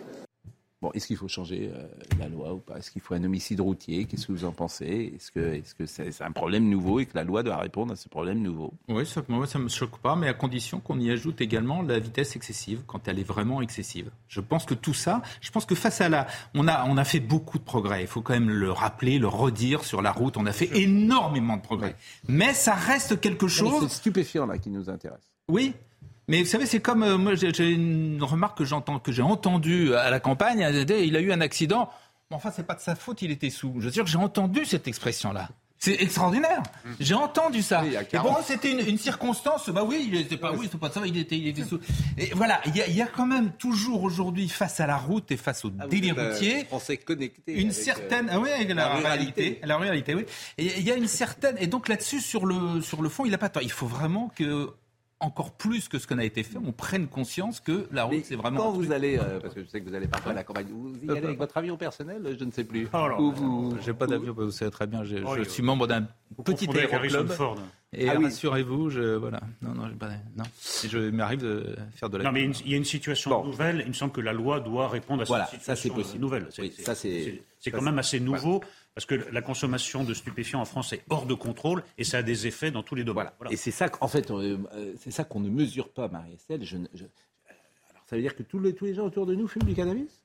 Ça ne veut pas dire ça, ça veut dire qu'énormément de gens consomment, et ce d'autant plus aujourd'hui que les gens sont isolés. C'est-à-dire qu'autrefois, il y avait un usage festif. On se mettait une, une cuite, entre guillemets, avec ses copains à une fête. Euh, de plus en plus, la jeunesse consomme seule, on se défonce seul, c'est-à-dire qu'on est vraiment dans l'échappement à soi existentiel, l'échappement à se rencontrer soi. Mais il y a des statistiques sur ce que vous dites parce que Sur la consommation des médicaments Non, sur euh, on, se défonce seul, par je ne savais pas qu'on allait le faire ce matin, le sujet, donc je n'ai pas apporté les chiffres. Mais bien sûr qu'il y a des chiffres. Je vous les apporte la bah, semaine prochaine. Moi, les, oui. À chaque fois, je me fais engueuler. Mais non, mais les. Ah ben, je vous engueule pas. J'explique pourquoi j'ai pas les chiffres sous la main. J'aurais beaucoup aimé pouvoir travailler et préparer les chiffres. Puisqu'on est dans un pays où on ne conteste pas les chiffres. Regardez, en gros, vous avez un million de consommateurs quotidiens. Un million. de pas prendre la non, mais Oui, mais on Un million de consommateurs quotidiens, 4 millions de consommateurs réguliers et on estime que chez les jeunes notamment, un sur deux au moins a déjà fumé. Euh, les... Un sur deux Un sur deux. Là, vous parlez de l'alcool et de l'addiction. Mais il y a des accidents volants qui sont liés à la consommation de psychotropes. C'est-à-dire que des gens sous antidépresseurs qui prennent la voie à son sens inverse, moi j'en ai déjà rencontré. Euh, et donc ça aussi, ça pose un problème. Ça aussi, on va marquer une pause.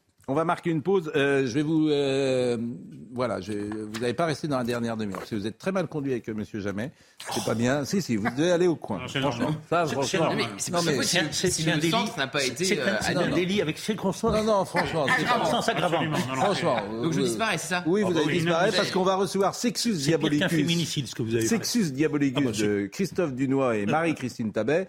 Franchement, excusez-vous quand même, c'est Monsieur Jamais. Franchement, je veux dire, vous pourriez être. Non, mais vraiment. mais si vous voulez, je disparais. Ouais. Non. pas de problème, je disparais. Non, non, mais vous, non, franchement, c'est pas bien quand même. Un peu de respect pour ces aînés. C'est pas de ma faute si le préfet n'a pas annulé le déménagement et si c'était la volonté de l'État de faire ce centre et pas la volonté du maire et tout par L'autocritique est un peu légère. Hein. Franchement, vous êtes insolent. Vous êtes insolent. Allez, vous allez aller au coin, prendre un train faut filmer, alors il faut filmer. Aller au coin. Ça te fera du bien. Bon, voilà. À tout de suite. Ça fait chier ce que tu as dit. Sexus Diabolicus, il y a eu Sexus Politicus qui avait brisé le tabou du sexe et de la politique. Nous sommes avec Christophe Dunois et Marie-Christine Tabet. J'aurais pu commencer par vous. Bonjour madame et merci euh, d'être euh, avec nous. C'est euh, assez intéressant de, vous lire et, vous nous direz les ressorts peut-être et l'analyse que vous faites aujourd'hui de notre société Sexus Diabolicus. Mais il est 10 heures. Euh, ou quasiment 10 heures, puisqu'il est même 10h03. Et c'est Audrey euh, Tout augmente, euh, comme disait Thierry Roland. Et Audrey Berthaud nous rappelle les titres. Marine Le Pen est attendue à l'Assemblée nationale cet après-midi. La députée du Rassemblement national va être euh, auditionnée euh, par la commission d'enquête parlementaire sur les ingérences étrangères au centre des débats, un prêt contracté par son parti auprès de banques russes en 2014. Après les nombreuses grèves contre la réforme des retraites, la SNCF a annoncé indemniser les abonnés TGV. Ce sont une vingtaine de milliers de clients qui sont concernés. Le ministre des Transports, Clément Beaune, a déjà annoncé la semaine dernière un dédommagement pour les usagers usagers des trains intercités.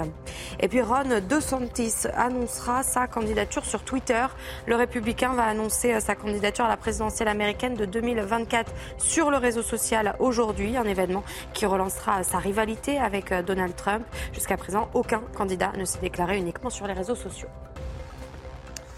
Une révolution s'est imposée, écrivez-vous dans Sexus Diabolicus, celle des femmes, longtemps dans l'ombre, elles prennent leur revanche, font reculer l'omerta et accusent. Voici venu le temps de Sexcus Diabolicus, dénonciation anonyme, outing forcé, euh, enquête sauvage, les affaires scabreuses explosent. Et dans votre livre, il y a beaucoup de choses évidemment qui sont très intéressantes, mais il y a le profil des nouvelles militantes. Et je voulais commencer par ça, parce qu'effectivement, on les entend, on les écoute. Elles sont jeunes, écrivez-vous, affranchies et décidées à refaire le monde en marge des partis politiques elles tentent d'imposer leur tempo et leur radicalité.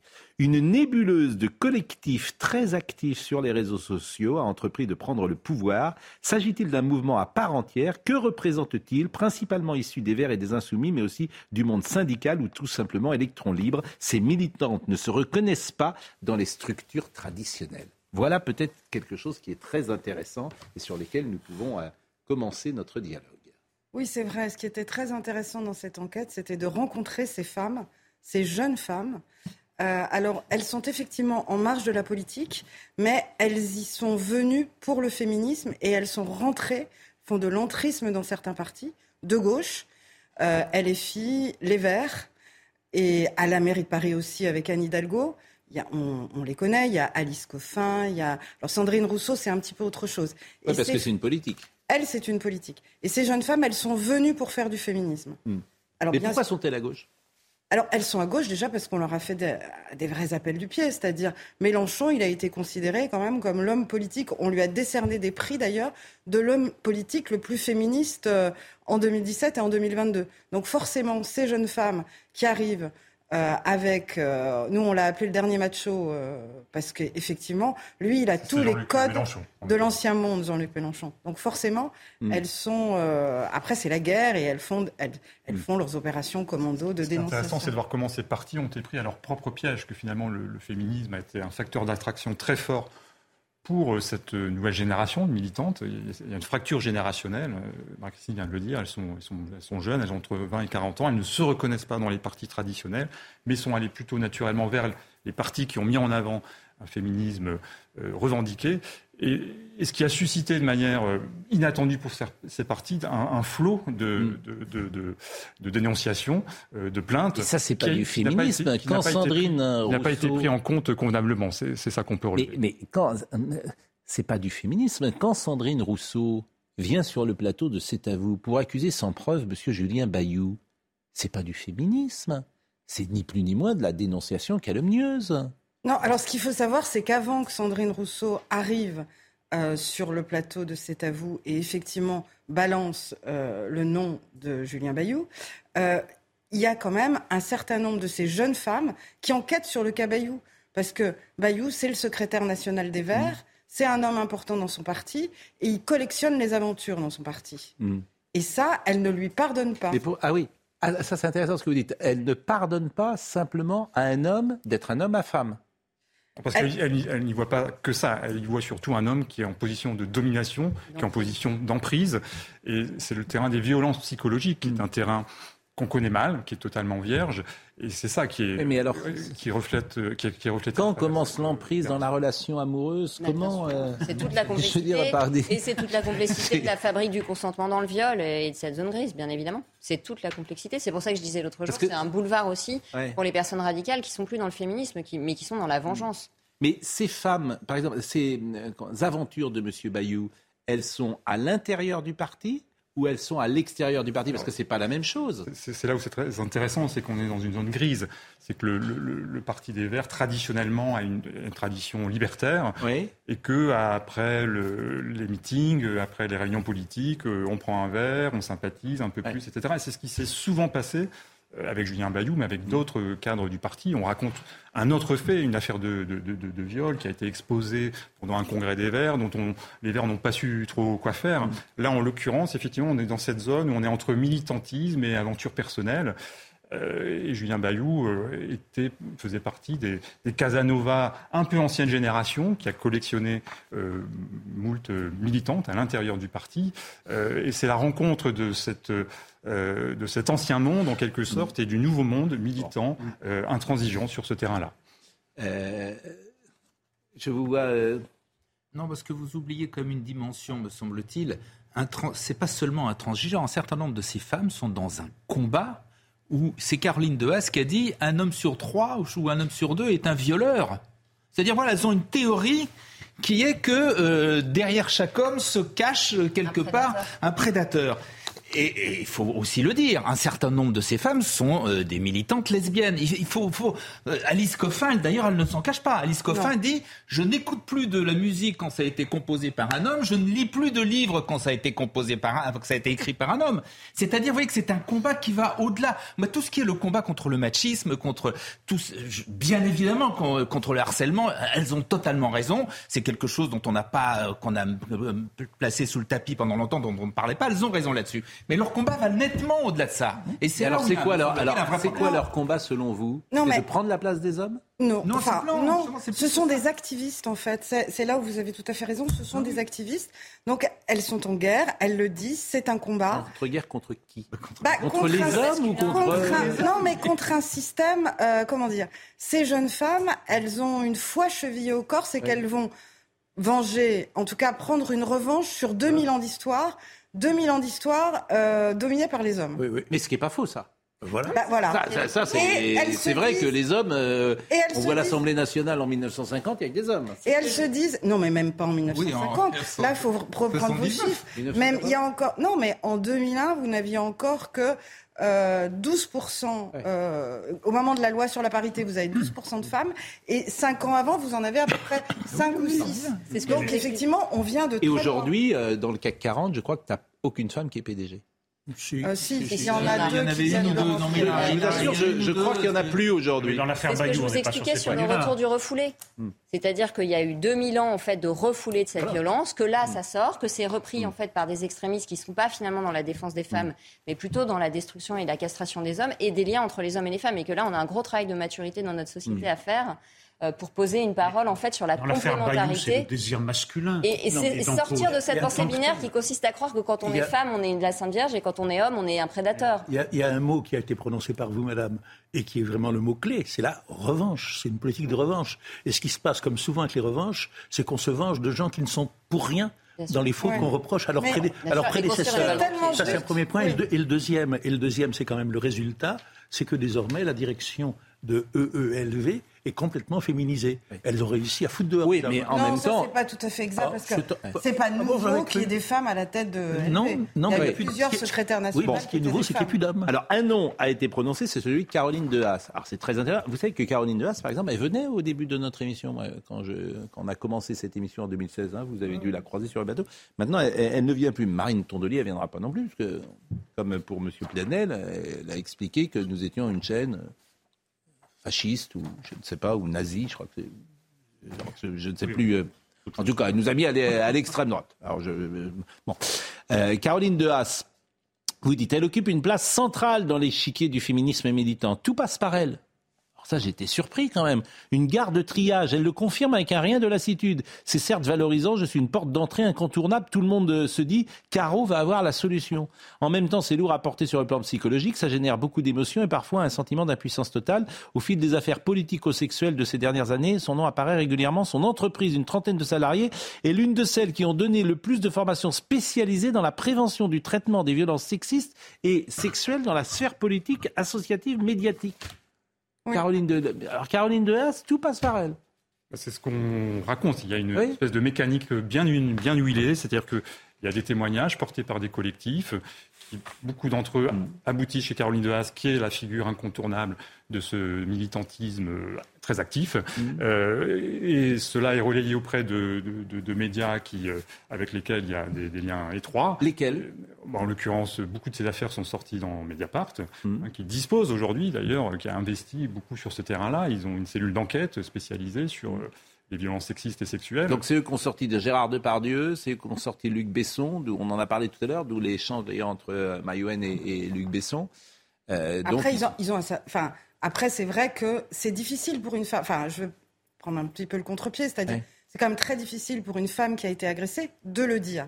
Et vous avez effectivement des journalistes qui se sont spécialisés sur ce secteur sur lequel peu de gens allaient parce qu'on disait c'est la vie privée, on peut pas y aller. Non, c'est pas la vie privée agresser une femme. Non, mais effectivement, Vous c'était avez du que des personnalités publiques soient poursuivies quand ils ont Voilà, euh, agressé une femme, parole. mais il n'y a même pas de discussion. Bon, bah. Là-dessus, franchement, Oui, et, les affaires euh, qui sont sorties, il n'y a pas. Mais ce qui m'ennuie moi, c'est quand, en, en l'espèce, Luc Besson, euh, la justice. Ce qui est toujours délicat, c'est lorsque la justice s'est prononcée contre. euh, Mais la justice, le problème de C'est- qu'ont c'est- ces femmes, c'est que la justice, elle n'arrive pas parfois à faire le tri entre la réalité et la fausse. Absolument. Et Ouais. du coup, et du coup, il ne se passe rien. Et c'est ça que cette génération Ouais. ne supporte pas. Mais ça, ça peut être légitime dans ces cas-là. tout à fait. Je pense à quelques personnes qui, effectivement, euh, quand il y a multiplication des cas contre une même personne, mais que, par exemple, ça a été, euh, euh, c'est prescrit. C'est légitime, d'une certaine manière, que ces femmes parlent, et c'est légitime que l'enquête journalistique euh, euh, aille au bout, me semble-t-il. Oui, mais vous avez prononcé un autre mot, le mot d'entreprise. Dans le cas de Caroline Dehas, il y a quand même quelque chose d'un peu problématique à en faire un business. Ben, elle Parce est prise que- elle-même dans son propre effet. Oui, parce qu'en plus, euh, moi j'ai eu vent des enquêtes qui sont menées par Caroline Dehaas et son entreprise. Il y a quelque chose de l'inquisition. Ça va vraiment très très loin dans les questions qu'on pose. Euh, Tous les tous les, les- les employés de l'entreprise sont sommés de témoigner. On leur pose des questions qui vont très loin dans la, dans, dans la vie privée. On leur demande un peu de dénoncer aussi celui qui est sous, parce que c'est souvent un homme qui est sous le coup du- d'une enquête. Je trouve que la confusion entre le militantisme et le business, ça pose des problèmes. Je pense que vous mettez le doigt sur le problème, c'est-à-dire, alors, après cette enquête, moi, je ne remets pas en cause la sincérité de Caroline Dehaas sur son engagement féministe. En revanche, elle se retrouve dépositaire, juge absolu de Mm. certaines situations dans lesquelles le, le vrai du faux est quand même difficile à... Là, vous avez tout à fait raison. Mais pour revenir sur l'entreprise, pour y être depuis 40 ans, moi, ce qui me frappe, c'est que tout le monde sait qui est qui.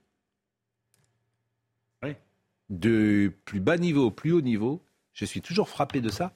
Tout le monde sait qui est qui. Tout le monde sait qui se conduit bien et qui ne se conduit pas bien. Ça, je suis euh, frappé de ça. Et il y a unanimité dans l'entreprise sur euh, les uns et les autres. Tu parles d'une personne à quasiment toute une entreprise, tout le monde aura sur ces sujets-là sans doute le même avis, dans un sens ou dans un autre. Donc, euh, parce que le corps social dans l'entreprise, évidemment, euh, te juge et il juge avec les mêmes Mais ce qui critères. se passe dans les partis politiques, ce qui se passe dans Oui, l'entreprise... mais, dans, les partis politiques, pareil, tout le monde sait qui est qui, j'imagine, Oui, comme, euh, personne comme ne- partout d'ailleurs. Personne ne dit rien parce que ce ne sont pas les mêmes règles que dans l'entreprise. C'est vrai qu'ici, si Oui. n'importe lequel d'entre vous avait une- un, un comportement, euh, vous auriez des syndicalistes, vous auriez un CHCT, enfin vous auriez tout. Mm. Ce n'est pas vrai dans un parti politique. Dans un parti politique, il y a le chef suprême. Ouais, quoi, c'est nouveau maintenant, mais il y a 20 ou 25 ans, euh, c'était pas ce que les Non, syndicats ou les mais- CHSCT, mais- euh, mais ils n'intervenaient pas. hein. Dans moins, certaines dans entreprises, manifestement, ils ne sont pas intervenus. c'était avant. Et dans la politique, eh ben, la mue tarde à, à se produire. Bon, euh, Pédoland à la mairie de Paris, ça aussi, ça m'a intéressé. Mairie de Paris, bienvenue à Pédoland. Le slogan injurieux euh, claque euh, comme une gifle. À l'occasion d'une réunion du Conseil de Paris le 21 euh, juillet 2020, les élus écologistes associés à des féministes manifestent sur le parvis de l'hôtel de Dans son bureau, Anne Hidalgo fulmine alors qu'elle vient d'être élue maire de Paris pour un deuxième mandat. Elle ne pouvait imaginer pire scénario. L'attaque vise un de ses proches, Christophe euh, Girard, adjoint à la culture, soupçonné d'avoir entretenu des liens étroits avec Gabriel Maznev, un écrivain qui n'a jamais caché pendant 20 ans ses penchants euh, euh, pédophiles. Bon, mais là, on voit bien qu'il était ami. C'est intéressant, ça. Il était ami avec Gabriel Maznev, qui est un écrivain. Bon, et de là, Pédoland à la mairie de Paris, il y a quelque chose qui ne paraît pas en, en- en- en rapport avec euh, euh, ce qui s'est passé. D'ailleurs, ce sera très intéressant de voir ce que va donner le procès en diffamation qu'a intenté Christophe Girard, euh, puisqu'on a vu dans d'autres affaires précédentes que ce sont des procès qui peuvent se retourner contre ceux qui les intentent. Oui. Euh, ça a été le cas dans l'affaire Denis Baupin, qui a été euh, voilà, mis en cause, euh, bah, notamment par Sandrine Rousseau, euh, pour des, des agressions sexuelles. Mais Et sa qui- carrière fichue. Alors, sa carrière a été fichue parce qu'il a intenté un procès en diffamation pour se défendre, Oui, mais pour Denis était Baupin, manifestement, il y avait accusé. beaucoup de témoignages. Euh, Quand je dis tout le monde sait qui est qui, manifestement, tout le monde savait qui était de, Denis Baupin. Il n'y a pas de... Il y a quelque chose de légitime, si vous me permettez. Mais tout à fait. Oui, vous avez dit sa carrière est fichue. J'ai envie de bah, dire peut-être... C'est faux ou c'est vrai? Oui. Bon, bah c'est tout. Mais il faut le mettre en perspective. Mais, mais je parce sais. que la plupart, Mais terminé. Je sais, mais Pascal Pro, avec mauvaise foi, me reproche Ah d'arguer d'un faux- d'un fait vrai. Non, non, non. Là, vous me dites vous-même que C'est pas dans la même phrase pro et mauvaise foi. Non, mais je suis jamais de mauvaise foi. C'est marrant que vous... C'est pas possible. Heureusement qu'il a des défenseurs. C'est marrant que vous dites... ah vous a- je vous ai défendu tout à l'heure. Euh, Merci. euh, ça, ça- Voilà. Euh, Vous m'avez défendu presque à l'excès, j'étais un peu gêné. Oui, parce que j'en pensais pas une miette. En fait, je trouve Ah ben que voilà. c'est vous qui aviez pas été Vous gentil avouez, avec lui, en fait. avouez. Mais comme il était plus jeune, j'ai pris la défense. C'était une solidarité d'âge. Ah, vous, êtes, vous êtes vraiment de l'ancien monde. Ah ouais, alors, Eh ben, ouais, ça, je ouais, vous le ouais. confirme. Mais, Eh ben, voilà. mais- mais l'ancien monde aussi n'était pas tel qu'on le décrit parfois.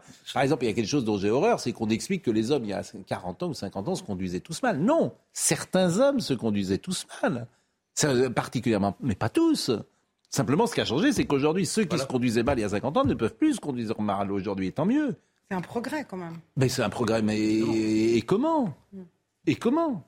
Mais d'expliquer que tous les hommes, il y a 40 ans, se conduisaient mal avec les filles, non. Non. Non, mais il y a quand même un changement d'époque. Regardez, euh, dans le premier opus Oui. qui était Sexus Politicus, Oui, on- le, le- le don juan politique était un peu idéalisé. tout à fait. On racontait Giscard d'Estaing qui offrait euh, des draps de soie de Mireille d'Arc. Oui. Imaginez aujourd'hui un homme politique. Tout à fait. dont Mais le dirait- Don Juan était idéalisé tout court. Je cite souvent l'homme qui aimait les femmes de François Truffaut. Ce, ce, aujourd'hui, mais il serait, les, les critiques diraient prédateur. euh, il s'appelle Bertrand Moran, le personnage dans le film. C'est un prédateur, harceleur. Euh, Ça serait marrant de lire les critiques à l'époque qui ont été faites sur ce film. La prédation sexuelle euh, relève d'une définition précise. Donc effectivement, là vous avez raison, c'est que les frontières sont beaucoup plus ténues. C'est-à-dire qu'avant, il y avait une frontière claire et nette entre ce qui est judiciaire et ce qui ne l'est pas. Et c'est ce qu'on nous disait lorsqu'on a enquêté avec Christophe Deloire, mon autre co-auteur, sur Sexus Politicus il y a 15 ans. On enquêtait sur l'affaire DSK, euh, qui n'était pas encore, euh, il n'y avait pas encore eu le- les affaires aux États-Unis, etc. Ce que nous disaient ces conseillers, c'est est-ce qu'il y a quelque chose de judiciaire? Et c'était ça. Voilà. c'est- on- il n'y avait pas de sujet tant qu'il n'y avait pas une enquête ouverte. Et en, et- et en réalité, on voit bien que la- la- les frontières aujourd'hui sont beaucoup plus floues.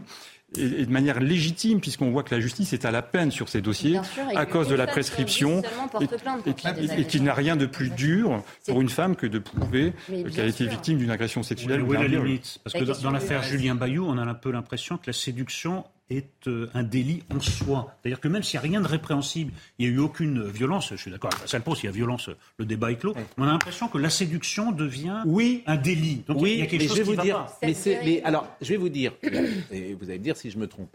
Vous avez un certain âge. Bon, vous êtes euh, bel homme. Merci. euh, Bon, vous avez du succès. Bon, Merci. Eh bien, Vous avez êtes du célèbre. succès. Vous êtes célèbre. Eh bien, si aujourd'hui euh, vous avez une aventure avec une jeune femme de 30 ans, euh, on pourra considérer Oui. que vous avez mis dans la balance votre argent, pourquoi pas, Oui. euh, votre euh, célébrité, pourquoi pas, votre notoriété, c'est la même chose, et une forme de pouvoir, et que c'est pas bien. Oui, mais, mais- mais bien sûr. Et que c'est pas bien. Alors, Picasso.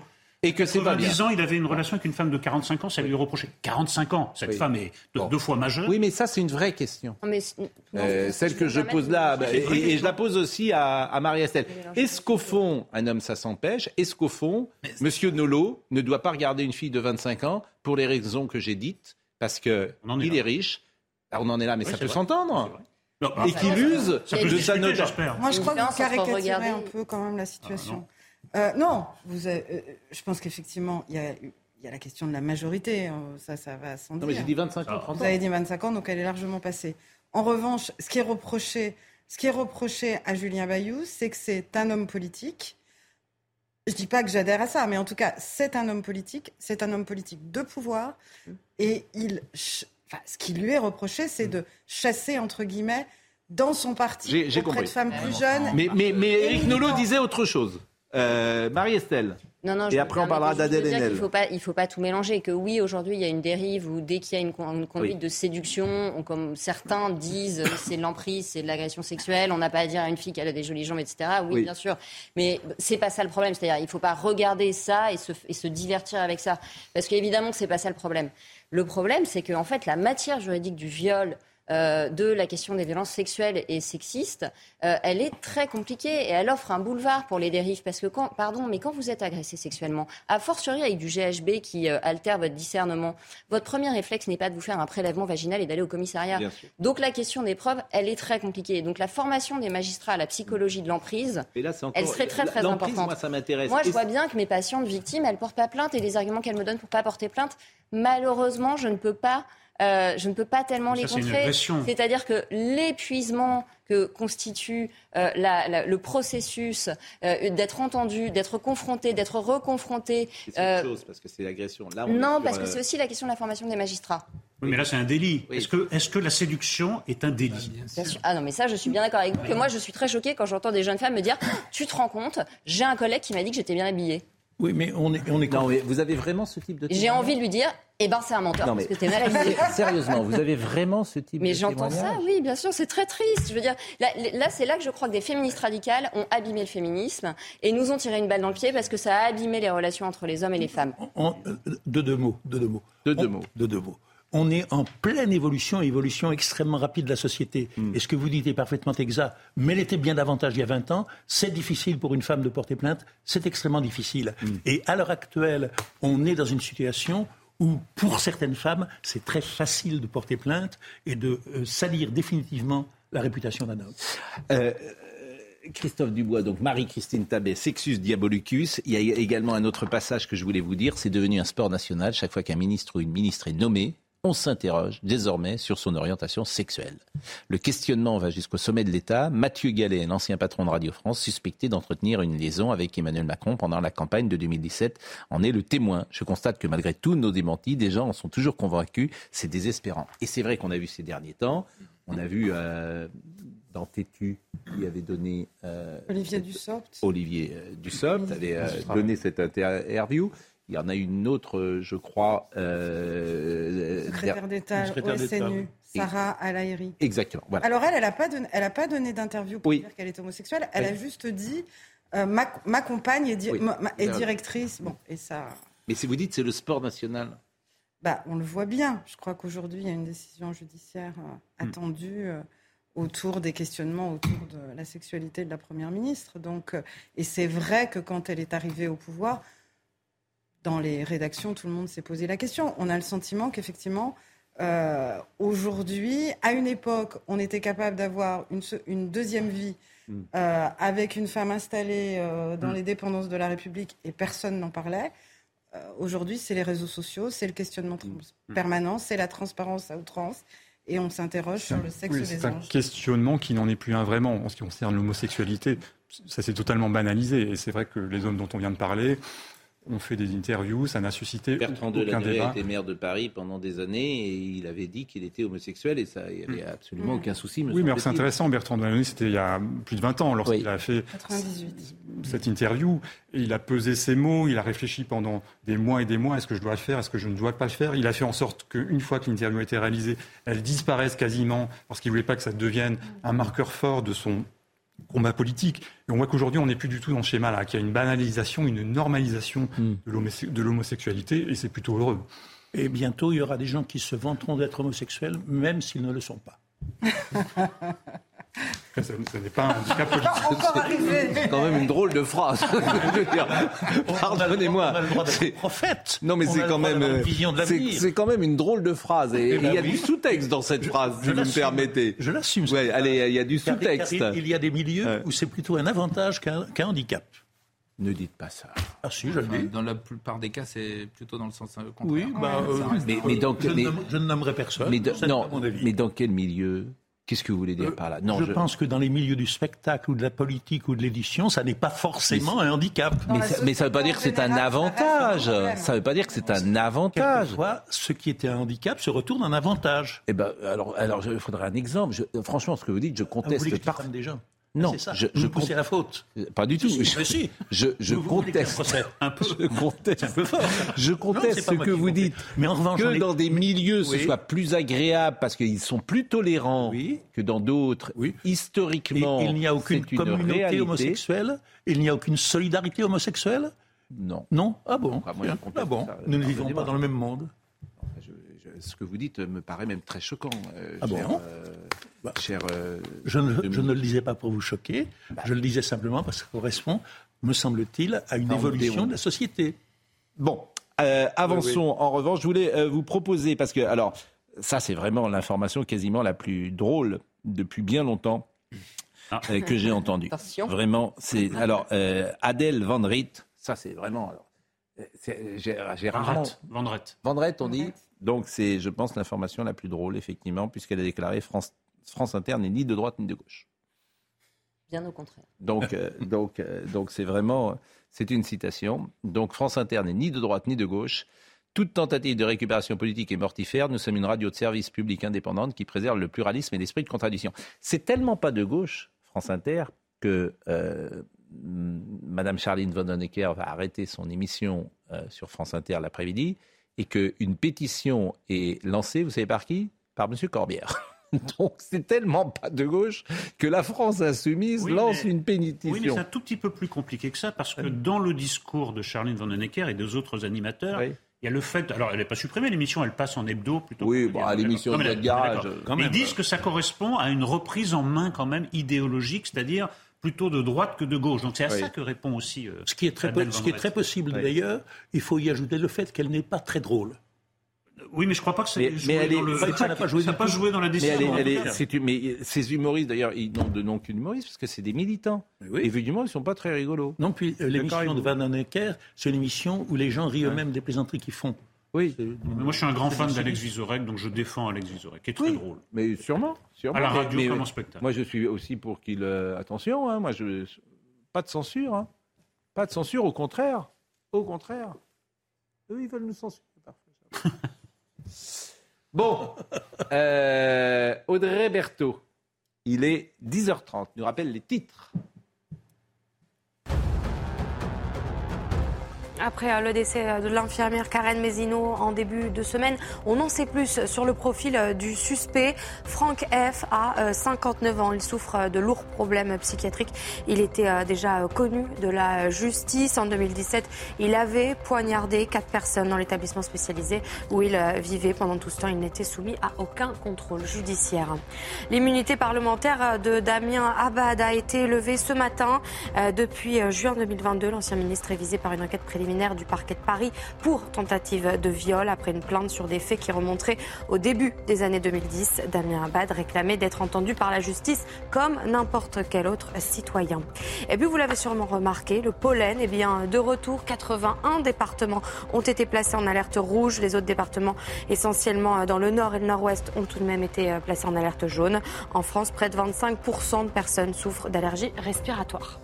On avait d'autres actus qu'on n'a pas pu évoquer ce matin. Je pense euh, à la Cour des comptes qui euh, a mis des bottes et, et- et les pieds dans la boue euh, en expliquant qu'il ne fallait plus qu'il y ait de vaches en France. Donc c'est quand même très étrange. Bon, j'exagère un peu sans doute. je pense.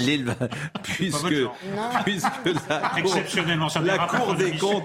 Non, mais la Cour des comptes. De quoi se mêle la Cour des comptes, Monsieur Moscovici, qui, qui- qui a rarement quitté le boulevard Saint-Germain et les cafés de l'arrière- de- de- du côté gauche. euh, se- se peut- Enfin, Pour un vieux banlieusard comme vous, je comprends. non, mais franchement, qu'est-ce que la Cour des comptes demande de. de, de, de euh, sur le... Ben, de diminuer la production. c'est à la. Cour des comptes de. Alors, vous vous rendez compte que vous dites aux agriculteurs de ne plus faire de viande parce que euh, le réchauffement climatique est, est un problème tellement central, donc c'est parce qu'on va manger moins de viande. D'ailleurs, la Cour des comptes dit 500 grammes par semaine. Maintenant, la Cour des comptes m'explique combien de viande je dois manger par semaine.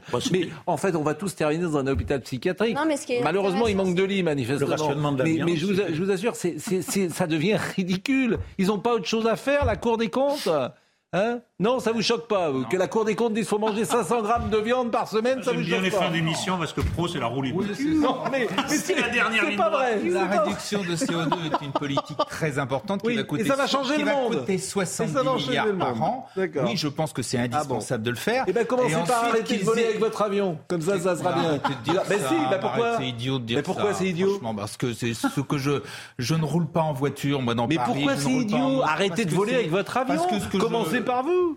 Qu'est-ce que vous voulez que je vous dise, moi combien je fais- je fais Le jour où vous commencerez par votre 20 avion, heures, je fais 20 heures d'avion par euh, Eh ben, c'est d'un petit avion. Eh ben, c'est trop, C'est- C'est monsieur. même pas le, le- le- le- ce que dépense une voiture pour descendre sur la Eh côte ben, d'Azur, ce que je ne fais pas. C'est Donc trop. arrêtez, c'est des- c'est- c'est- c'est- c'est absurde, c'est absurde. Alors pour revenir à la discussion je suis d'accord principale, c'est Oui, c'est normal que la Cour des comptes regarde effectivement les différentes Gérard. politiques qui vont être mises en œuvre pour, euh, pour réduire le- le- le- l'empreinte carbone. Et donc c'est leur boulot, bien Gérard, sûr. Là où vous avez Ensuite, raison. on n'est pas obligé de Gérard, suivre. Gérard. On peut Parce même les critiquer. rejettent Attendez. du méthane. Bah oui, oui, oui, ça fait partie, oui, Gérard, une vous avez raison.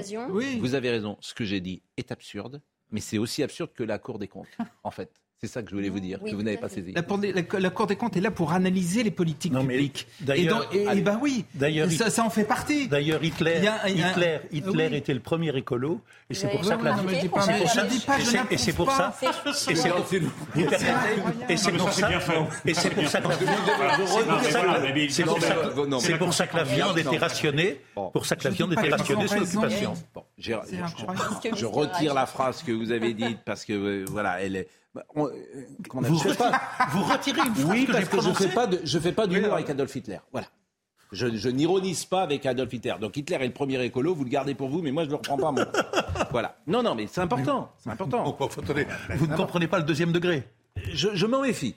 Euh, Moi- sur moi Adolf aussi. Hitler, je Moi m'en aussi. méfie. Moi aussi. Moi, je m'en méfie. On méfie Surtout, je m'en méfie. Quelquefois, c'est trop difficile à comprendre. Non, Non, je m'en méfie sur Hitler. Aussi. des politiques de transition écologique, C'est terminé. essentiel. C'est normal que la Cour des comptes s'y intéresse. Ensuite, voilà. on n'est pas, Merci. on n'est pas forcé d'être d'accord avec ce qu'ils disent. C'est terminé. C'est terminé. C'est terminé. Bon. Euh, Christophe Dubois, vous avez été à TF1 Absolument. pendant de nombreuses années? Euh, enfin, je travaille pour le magazine 7 à 8, qui est diffusé sur TF1, pour être vous, précis. Vous travaillez toujours pour 7 à 8 Absolument. D'accord. Et Marie-Christine Tabet donc on peut lire ce livre, bien évidemment, qui est, vous êtes directrice adjointe des rédactions du Parisien. Et vous avez coécrit plusieurs livres, dont L'argent des politiques et Vie et mort de la SNCF, déjà avec Christophe Dubois, et c'est aux éditions Albin Michel. Merci d'être passé euh, par euh, notre émission. J'ai l'impression que nous sommes un peu en retard. Thibaut Palfroy était à la réalisation, Timour Boussa était au son, Dominique Raymond était à la vision. Merci à Marine Lançon et à Justine Cerquera. Euh, Jean-Marc Morandini donc dans une seconde. Et nous, on se retrouve ce soir. Bonne journée. Selling a little or a lot? Shopify helps you do your thing however you cha-ching. Shopify is the global commerce platform that helps you sell at every stage of your business. From the launch your online shop stage to the first real life store stage, all the way to the did we just hit a million orders stage. Shopify is there to help you grow. Shopify helps you turn browsers into buyers with the internet's best converting checkout. 36% better on average compared to other leading commerce platforms because businesses that grow grow with Shopify. Get a $1 per month trial period at Shopify.com slash work. shopify.com/work.